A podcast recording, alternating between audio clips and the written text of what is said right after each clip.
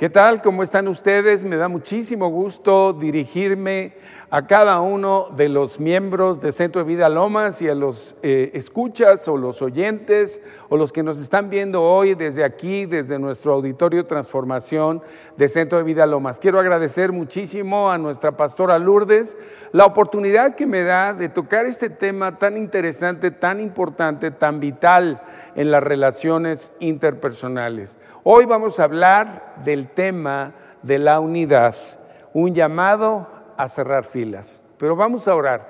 Padre, yo te doy muchas gracias por tu presencia en mi persona, en los oyentes, en cada persona que es parte de esta expresión de tu cuerpo, Señor Jesucristo, que es centro de vida lomas. Yo te doy gracias por tu palabra, que es maravillosa, que es luz, que nos alumbra, que nos permite entender el momento que estamos viviendo en lo espiritual y en lo natural de manera que podamos seguir caminando rumbo al cumplimiento de tus planes y propósitos individuales, colectivos y por supuesto como iglesia. Te doy gracias por este momento y este tiempo. Bendice a cada persona, que los oídos de todos y los corazones estén abiertos para recibir tu palabra. En el nombre de Jesús.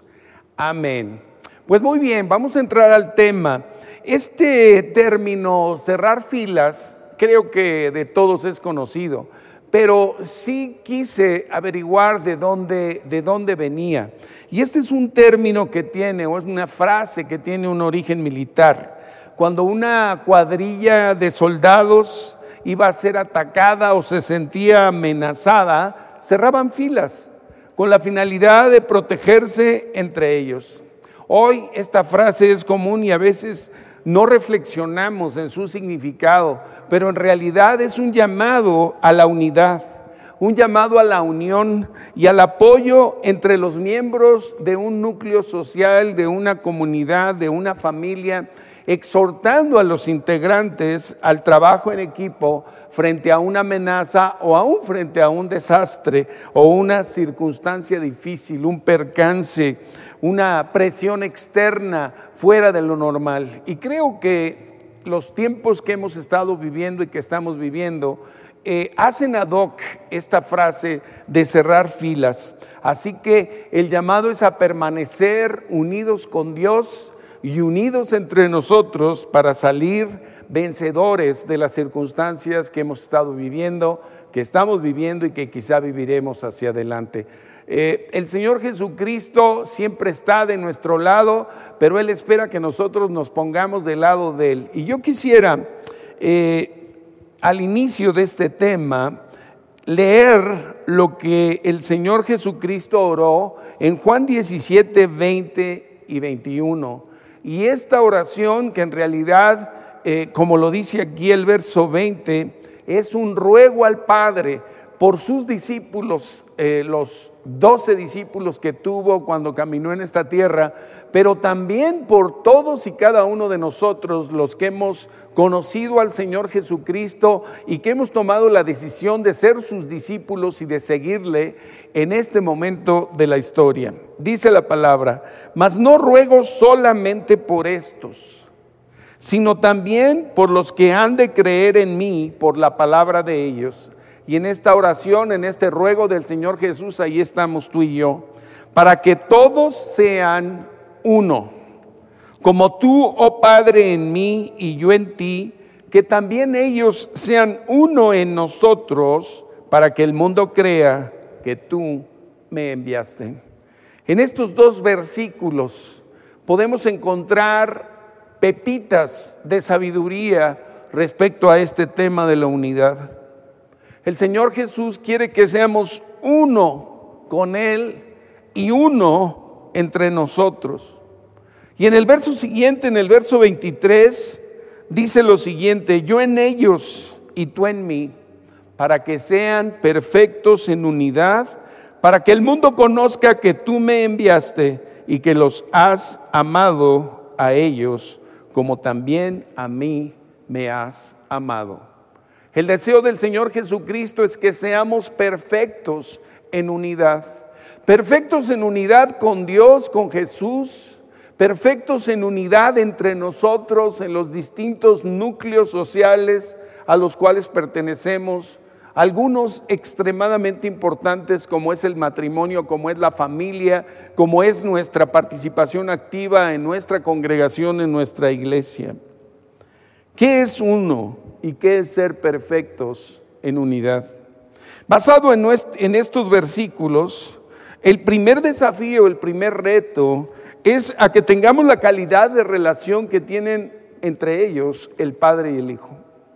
Es un llamado a profundizar en esta comunión, en este compañerismo, en esta relación que existe en la Trinidad entre el Padre, el Hijo y el Espíritu Santo, las tres personas de la Trinidad.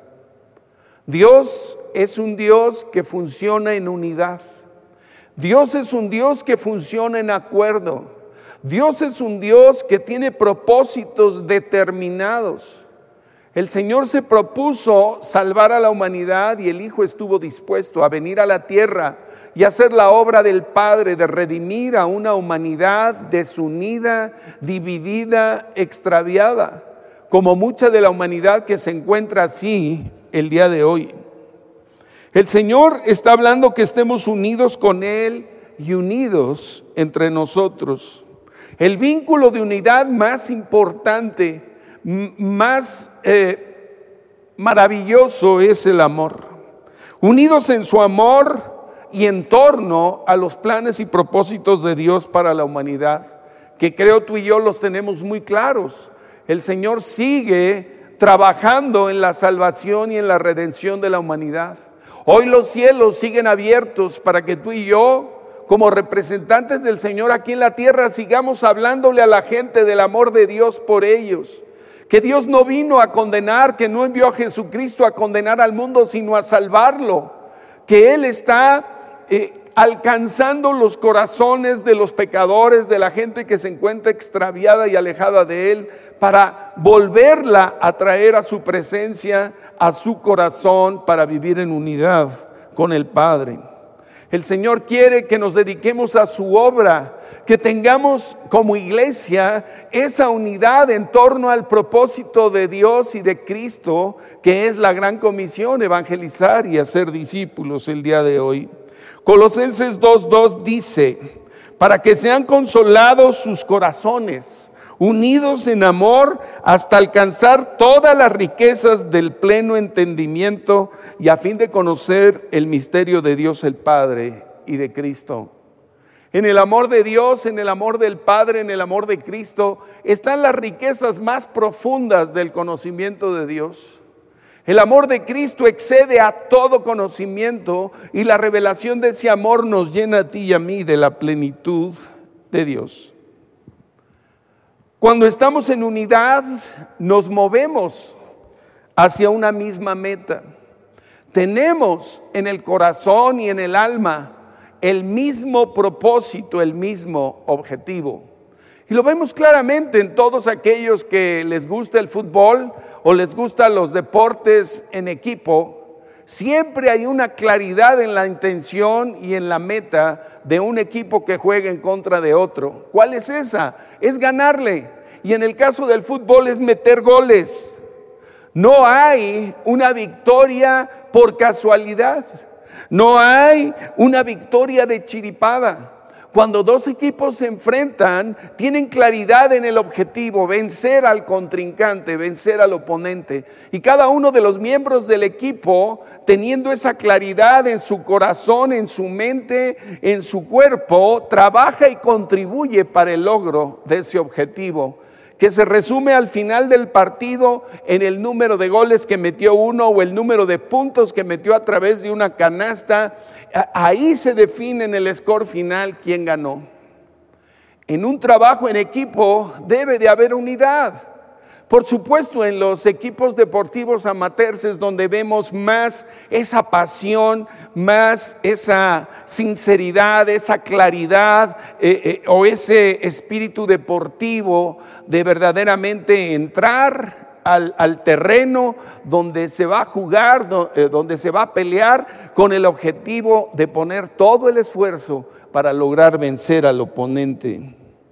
¿Es la unidad importante para Dios? Claro que sí.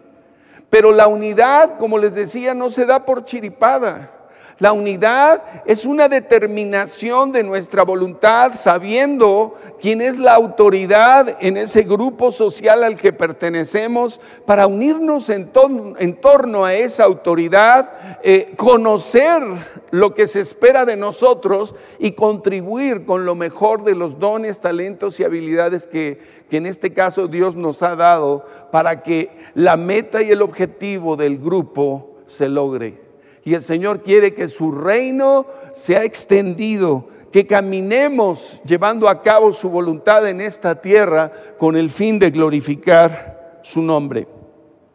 En la palabra de Dios vemos este principio de la unidad tan importante en un relato histórico en donde el principio de la unidad se manifiesta correctamente, pero ese grupo de personas lo aplicaron a una meta equivocada.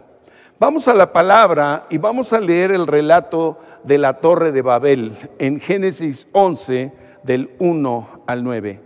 Dice, tenía entonces toda la tierra una sola lengua y unas mismas palabras, una sola lengua, unas mismas palabras.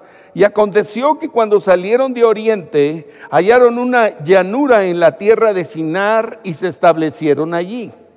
Y se dijeron unos a otros, se comunicaron en un mismo lenguaje unos a otros, vamos, hagamos ladrillo y cosámoslo con fuego.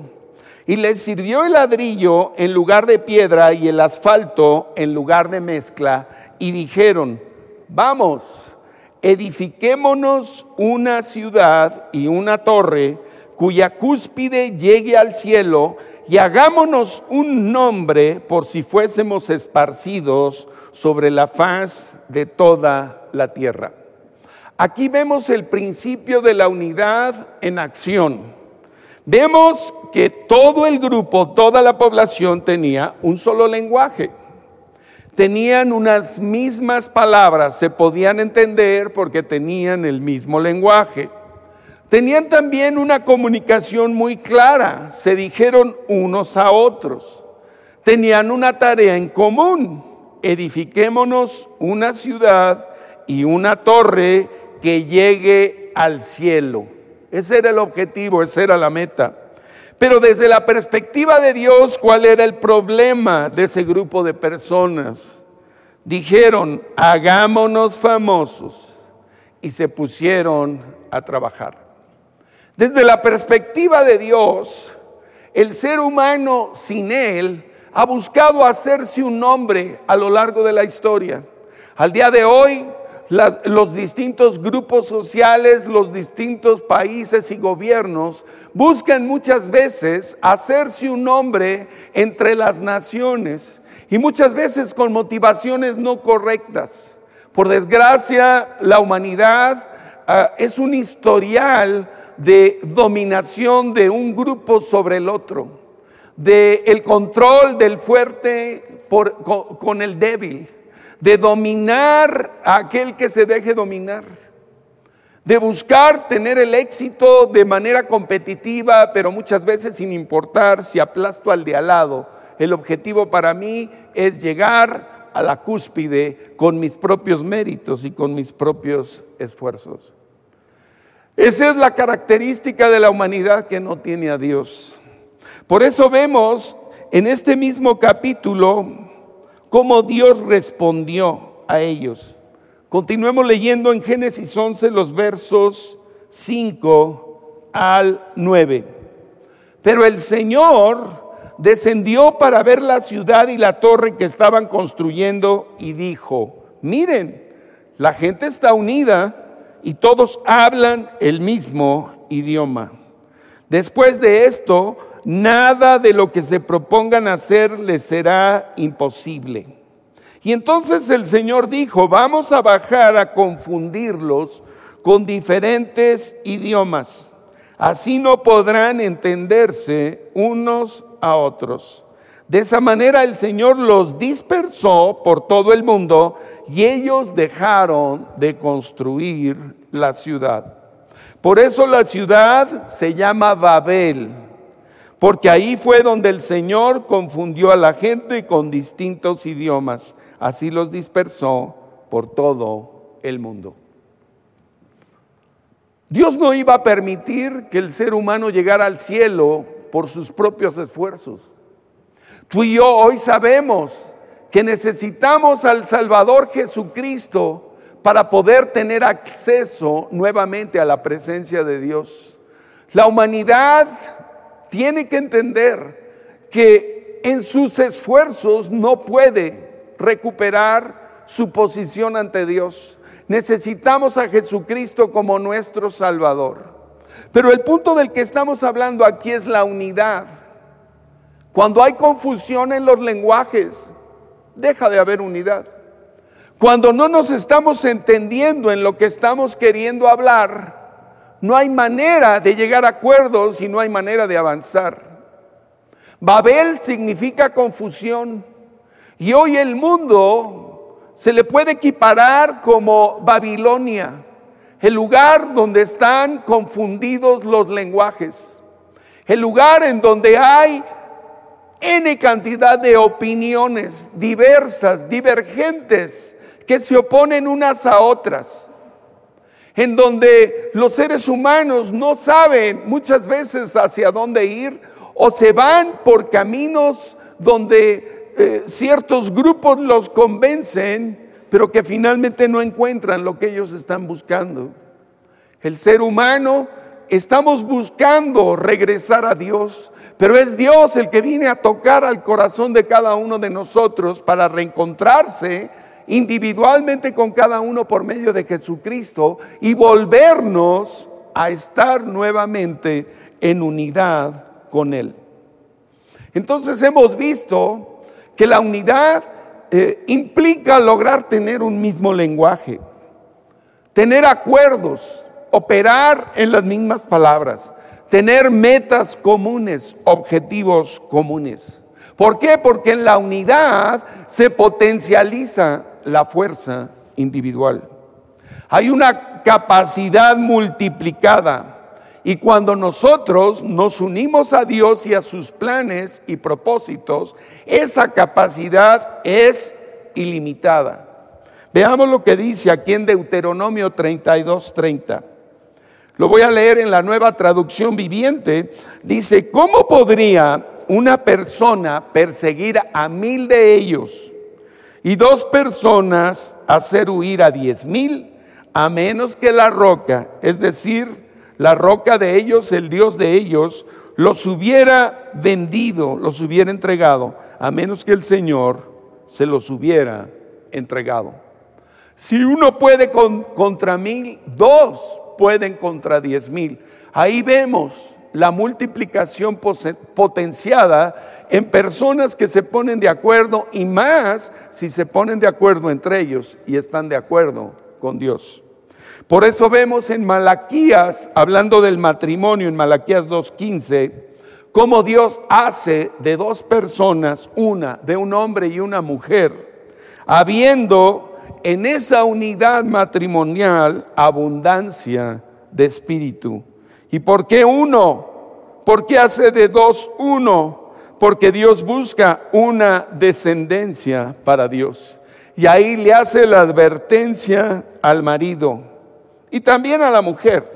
Dice, guárdense pues en su espíritu y no sean desleales para con la mujer de su juventud o para con el hombre de su juventud. Qué importante es la unidad. Cuando hay unidad hay acuerdo.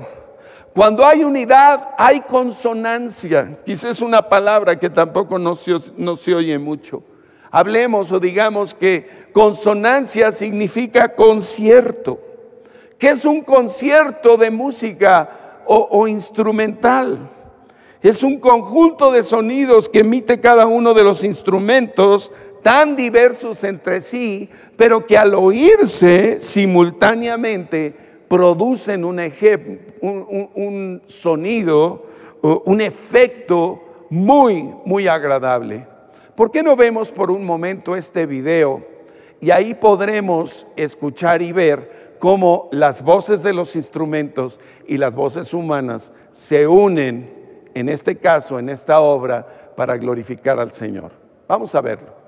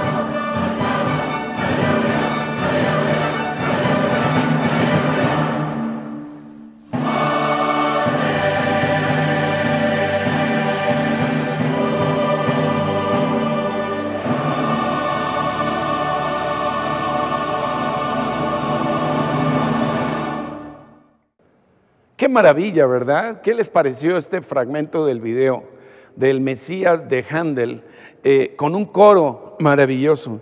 Y la palabra dice claramente ahí en Romanos 15, 5 y 6, dice que el Dios de la paciencia y de la consolación nos dé entre nosotros un mismo sentir, según Cristo Jesús. Dice, para que unánimes, a una voz, glorifiquemos al Dios y Padre de nuestro Señor Jesucristo. Qué maravilloso es cuando hay unidad en la alabanza, en la adoración, cuando verdaderamente todos estamos fijando la mirada en nuestro Dios y lo estamos alabando y lo estamos glorificando y exaltando. Son momentos verdaderamente sublimes. Pero el Señor quiere que nuestra vida diaria, en nuestras relaciones interpersonales vivamos en unanimidad con Dios y vivamos unánimes y unidos y en acuerdo con esas personas que son tan importantes en nuestra vida, como es un cónyuge, como son los hijos, los padres, los hermanos, como es en, nuestra labor, en nuestro trabajo, si, trabajamos con un equipo, que podamos entender y comprender las metas, los objetivos y contribuir al logro de ellas de una manera sincera y de una manera pura. Pero también es importante entender que unidad no significa uniformidad. ¿Por qué? Porque el Señor nos hizo a todos diferentes. Pudimos ver en el video cómo los violines tocan de una manera, pero eh, los metales tocan de otra y, las percusiones hacen su trabajo y la voz humana tiene distintas tonalidades. Hay hombres y mujeres con distintos tonos de voz. Dice la palabra que lo importante en el cuerpo de Cristo y en cualquier grupo social al que pertenezcamos es entender que somos distintos, pero podemos llegar a los mismos acuerdos cuando reconocemos a la autoridad que está dirigiendo ese grupo. Por eso es tan importante que los hijos honren a los padres, que la mujer respete a su marido, que el marido ame a la mujer, que haya una buena comunicación entre padres e hijos, porque a veces los hijos no entienden, no comprenden o no son comprendidos por los padres en sus necesidades en los distintos momentos de la vida. Pero cuando nosotros reconocemos la autoridad del Padre, la autoridad del Señor Jesucristo, la autoridad de la palabra y el mover del Espíritu Santo en nuestras vidas, vamos a poder vivir en realidad esta unidad y vamos a beneficiarnos de todo lo que ésta trae. Dice la palabra en Primera de Corintios 12, versos 12 al 16. Porque así como el cuerpo es uno y tiene muchos miembros, pero todos los miembros del cuerpo, siendo muchos, son un solo cuerpo, así también Cristo. Dice, porque por un solo espíritu fuimos todos bautizados en un cuerpo, sean judíos o griegos, esclavos o libres, y yo le agregaría hombre o mujer. Y a todos se nos dio a beber de un mismo espíritu. Y el cuerpo no es un solo miembro, son muchos, Si dijera el pie, porque no soy mano, no soy del cuerpo, por eso no será del cuerpo. Y si dijere la oreja, porque no soy ojo, no soy del cuerpo, por eso no será del cuerpo. Eso es todo un estudio que podemos hacer ahí en Primera de Corintios, de cómo el apóstol nos explica la importancia de cada miembro que forma parte de un cuerpo, en este caso del cuerpo de Cristo.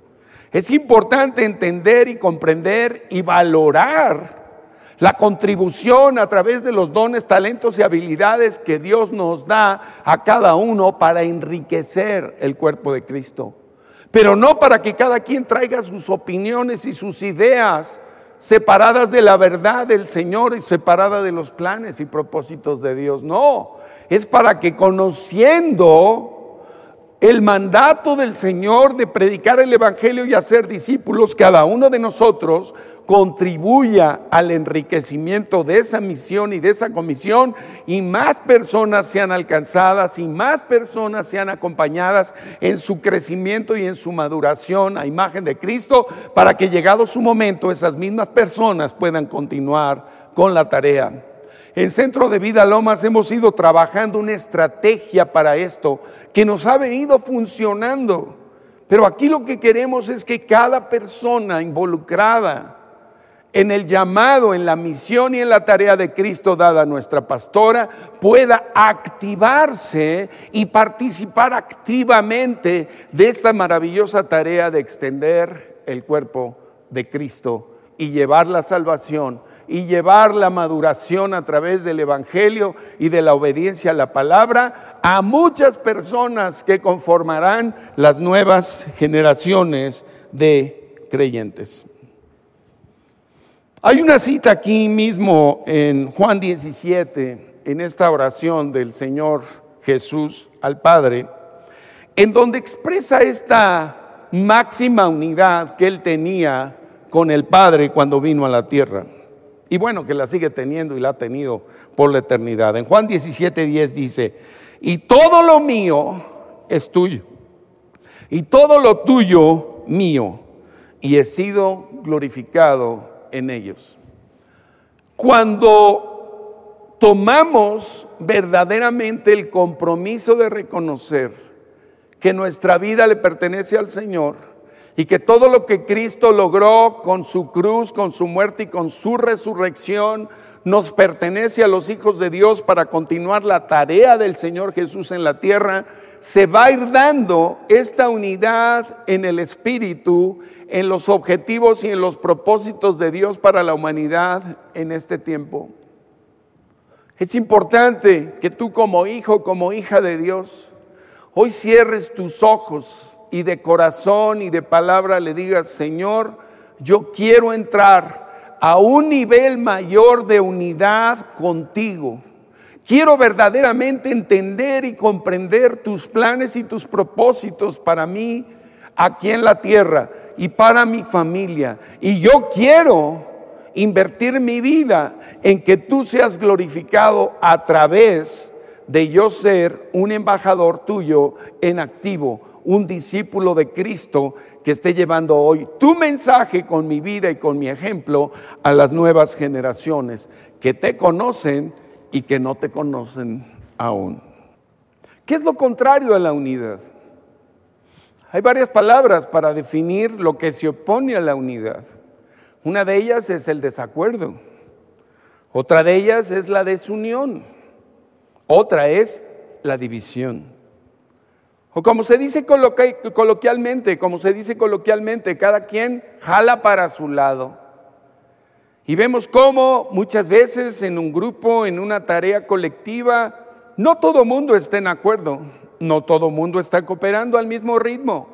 Hay quien se opone, francamente, a las ideas o a las órdenes o a las iniciativas. Y lo peor es que muchas veces de la autoridad.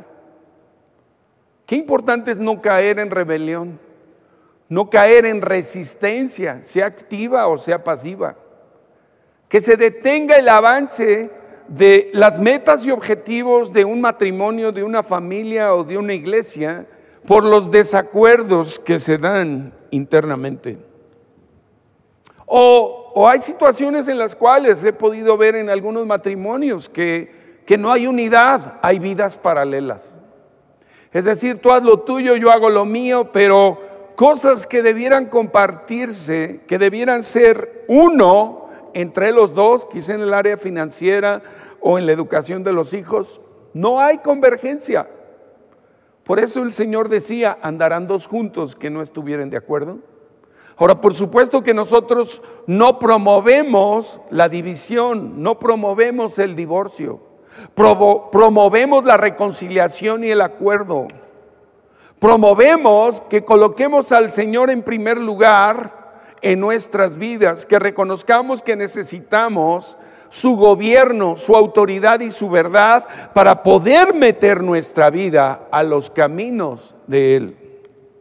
Como les decía, en el mundo la división, la, la desaveniencia, el desacuerdo es lo normal. Hay un cóctel de opiniones y de ideologías que chocan entre sí y que buscan sus adeptos. Todas ellas tienen direcciones y rumbos diversos. De ahí nacen los partidos, las facciones, las ideologías, el choque de ideologías como lo existe ahora entre los géneros. No podemos seguir la corriente del mundo si hemos conocido a Jesucristo y al Hijo de Dios. Tenemos que ver ¿Qué de esas ideologías, de esos argumentos e ideas siguen operando en nuestra propia vida?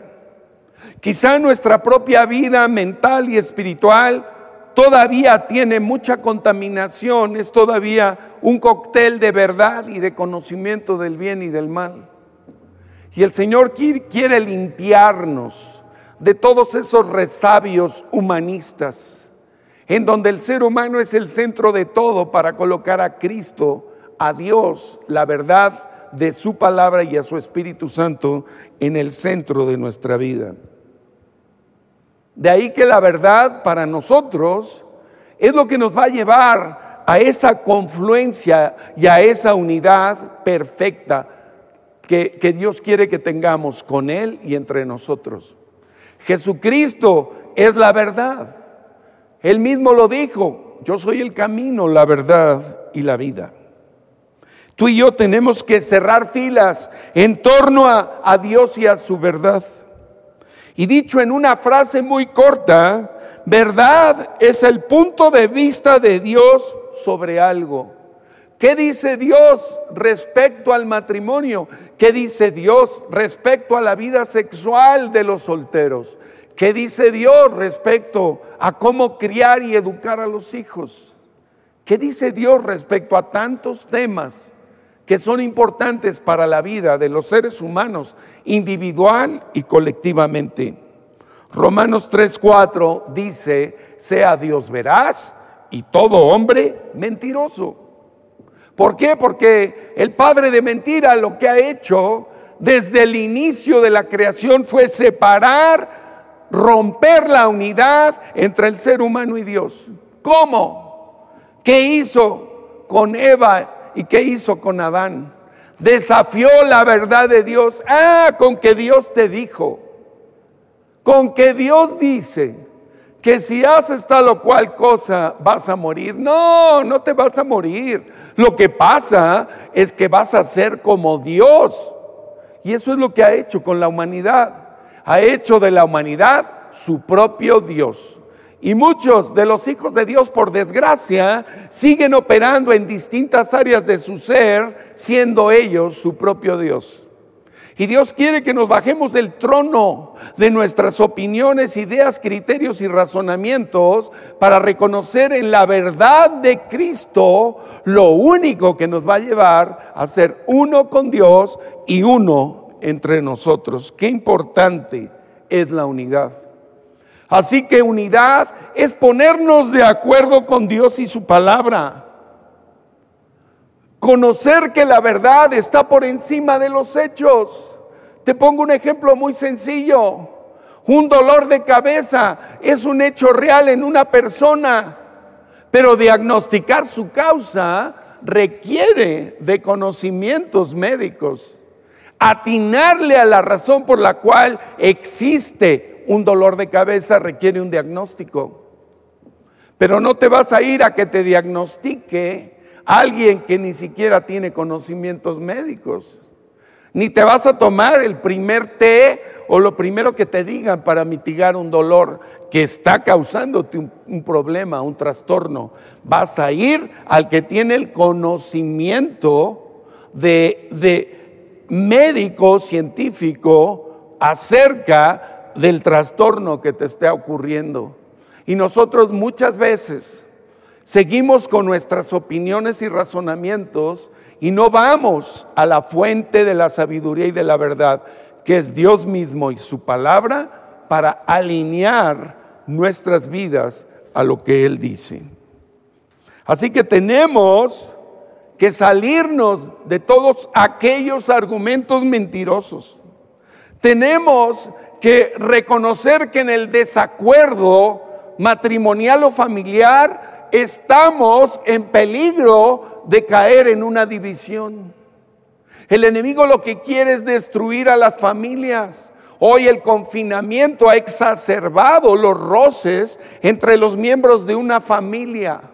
Ha traído trastornos diversos.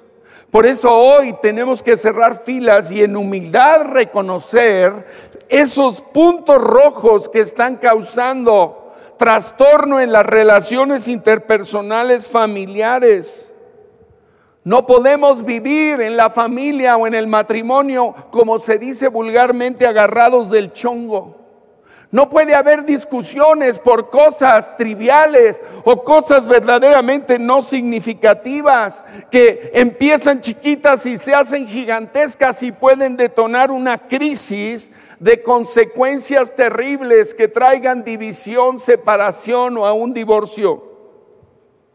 El Señor Jesús se los dijo a los fariseos cuando lo acusaban de echar fuera demonios en el poder del propio Belcebú. El Señor en Mateo 12, 30, 29 les dice, porque sabía los pensamientos de ellos, les dijo, todo reino dividido contra sí mismo es asolado y toda ciudad o casa dividida contra sí misma no permanecerá.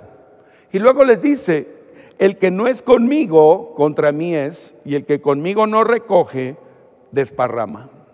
Así que hoy, hermano, hermana, tenemos que desenmascarar al diablo, al padre de mentiras, al promotor de la división y reconocer que hay enemigos que verdaderamente matan la unidad.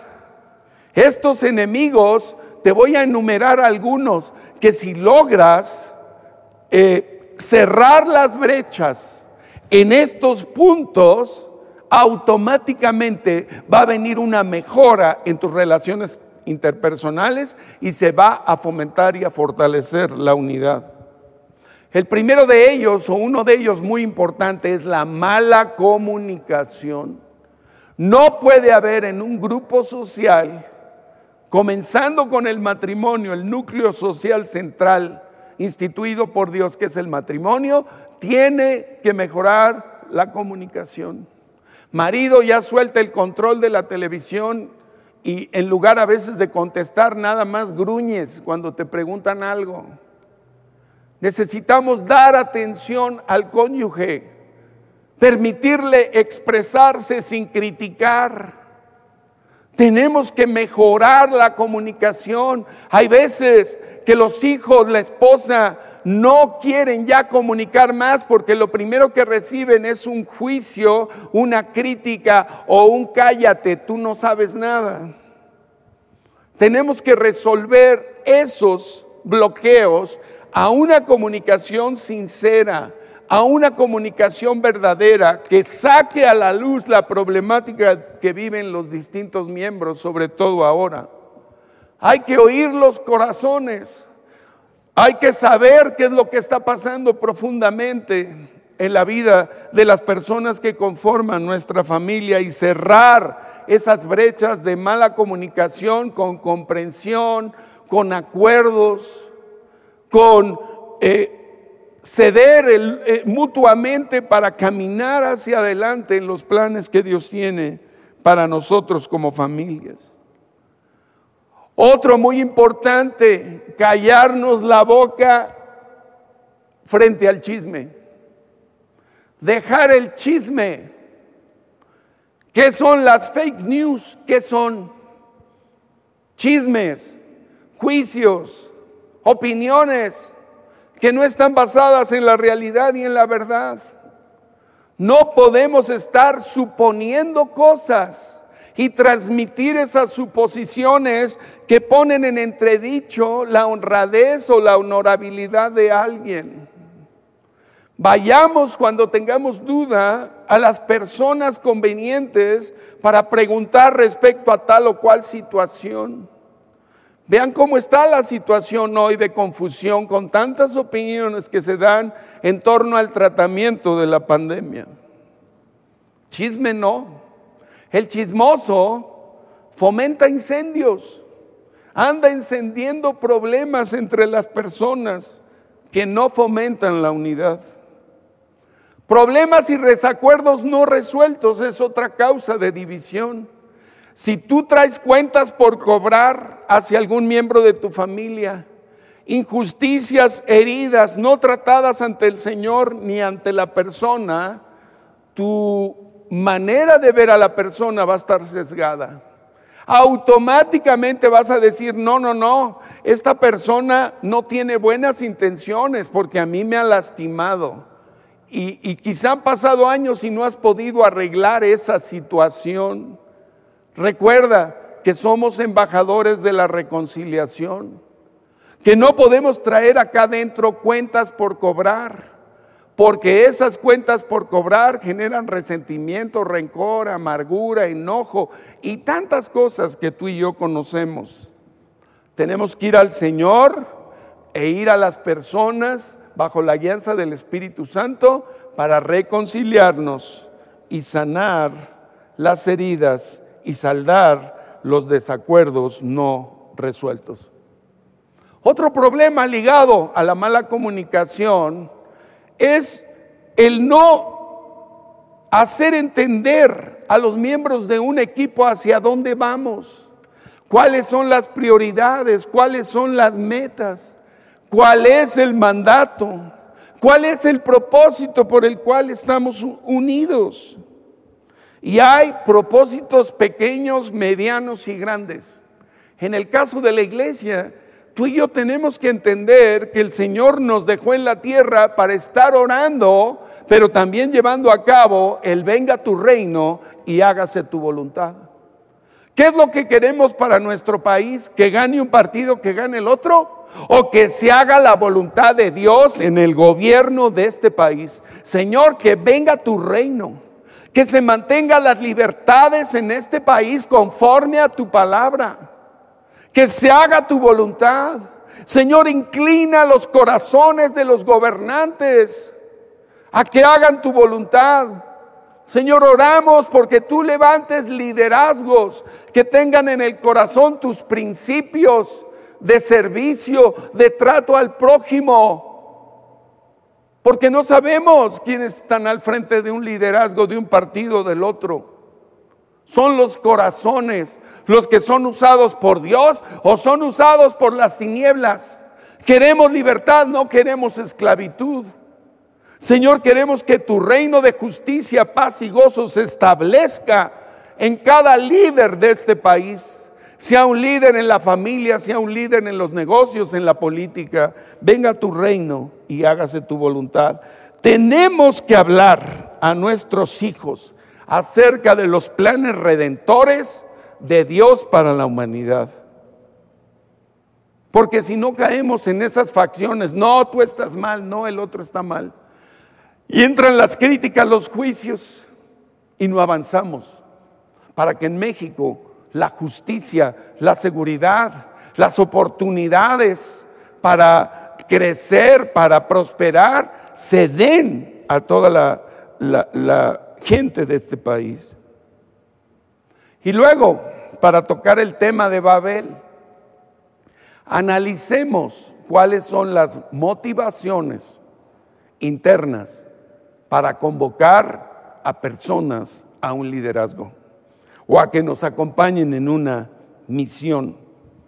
¿Estás buscando tu reconocimiento personal? ¿Estás buscando la manera de controlar, de manipular a otros?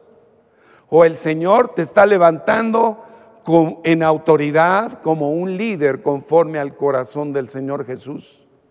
El Señor mismo lo dijo, el que quiera ser cabeza, sea el servidor de todos. Liderazgo cristiano significa estar disponible para servir a los demás.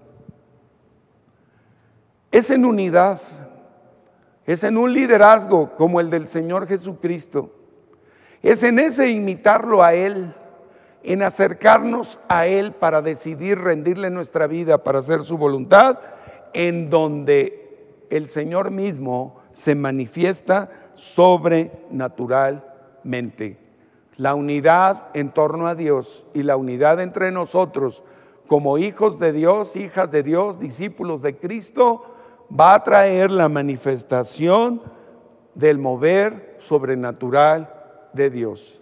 Dice la palabra que en el Pentecostés los apóstoles, los discípulos del Señor estaban en oración unánimes y cayó el Espíritu Santo, fueron investidos de poder y salieron a hacer la obra, el mandato del Señor Jesús.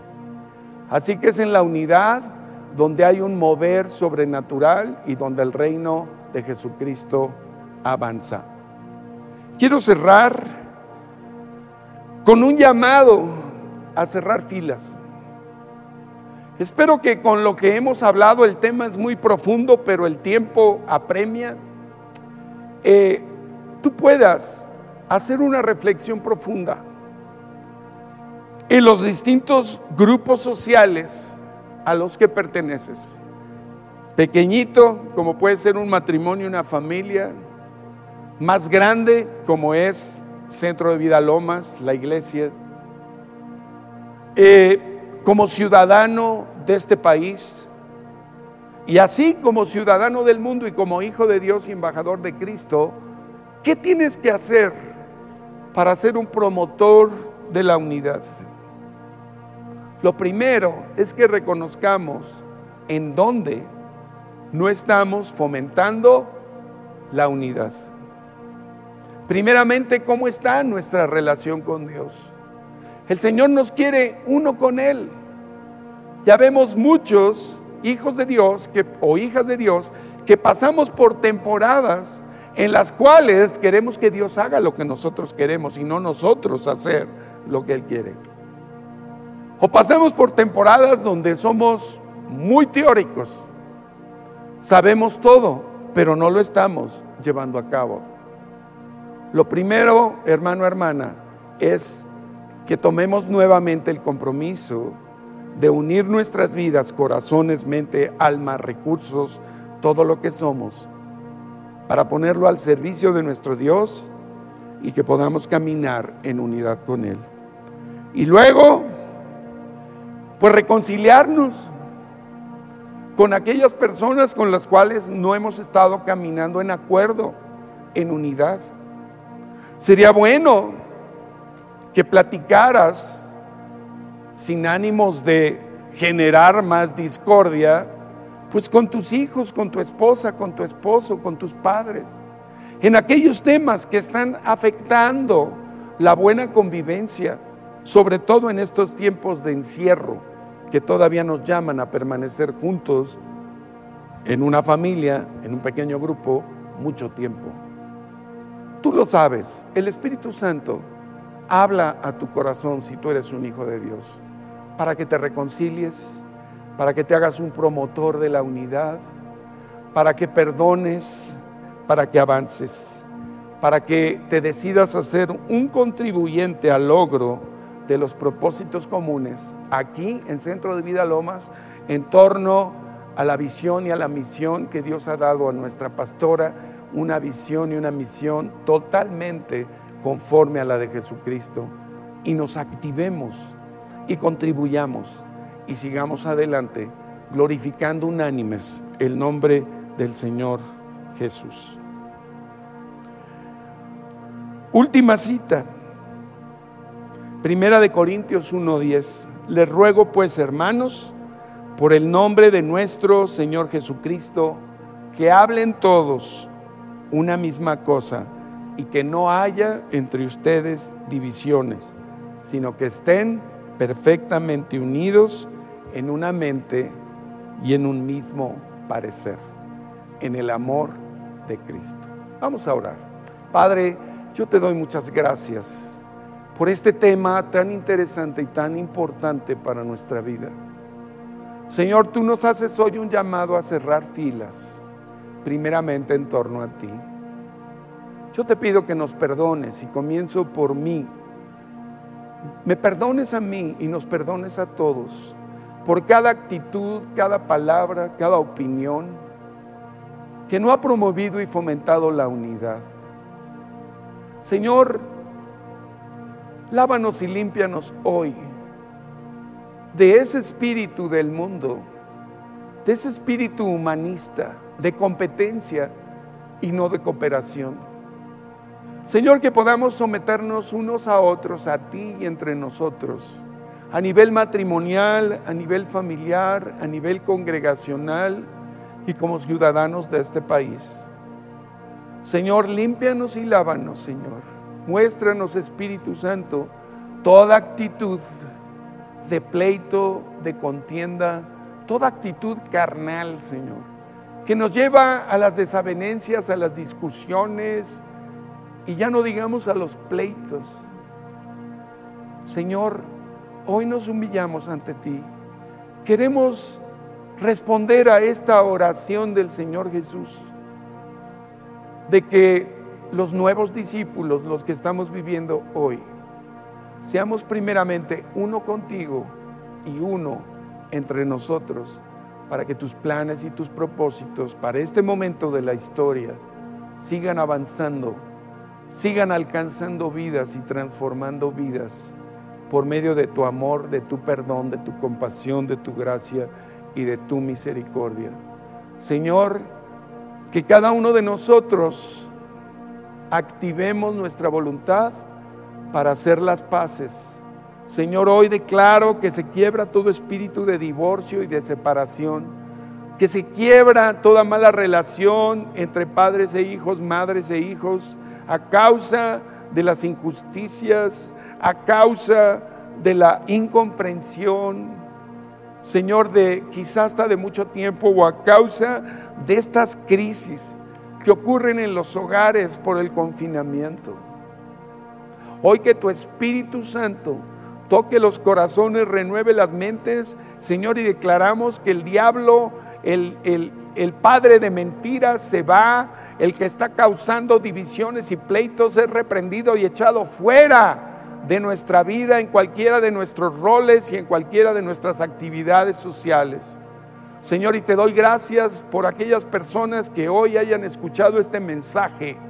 Yo te pido, si es la primera vez que oyes un mensaje de este tipo conforme a Cristo y su palabra, que hoy le abras tu corazón a Él y que vuelvas en amistad con Dios que quites y sean quitadas las barreras de separación entre este Dios maravilloso que quiere ser tu Padre y que te ama y que envió a Jesucristo para volvernos en comunión y en compañerismo con Él. Dile así, Señor Jesús, hoy te acepto. Señor, hoy requiero tu presencia en mi vida. Perdóname por vivir eh, eh, en rebeldía a ti, por oponerme a tu amor por oponerme a tu palabra, por dudar, por cuestionar, por ni siquiera conocerte. Hoy vuelvo en amistad contigo, vuelvo en unidad en mi corazón. Recíbeme, yo te recibo a ti hoy como mi Señor, mi Salvador, mi Dios, mi Padre. Hazme tu Hijo, vuélveme a ti de todo corazón. Y yo estoy dispuesto, Señor, a rendirte mi vida y empezar a caminar en acuerdo contigo. En el nombre de Jesús te doy gracias. Amén. Así que permitan y permitamos al Espíritu Santo que nos guíe a esta unidad cada día más profunda y más perfecta para ser uno con Dios, uno con Cristo y uno entre nosotros para que Dios se manifieste sobrenaturalmente y podamos experimentar el Salmo 133. Cuán bueno y cuán delicioso es habitar los hermanos juntos en armonía y que la unción del Espíritu Santo descienda sobre cada uno de nosotros y vengan las bendiciones del cielo. Muchas gracias, hasta pronto. Síganos en todos los eventos que tenemos en Centro de Vida Lomas. Hasta pronto.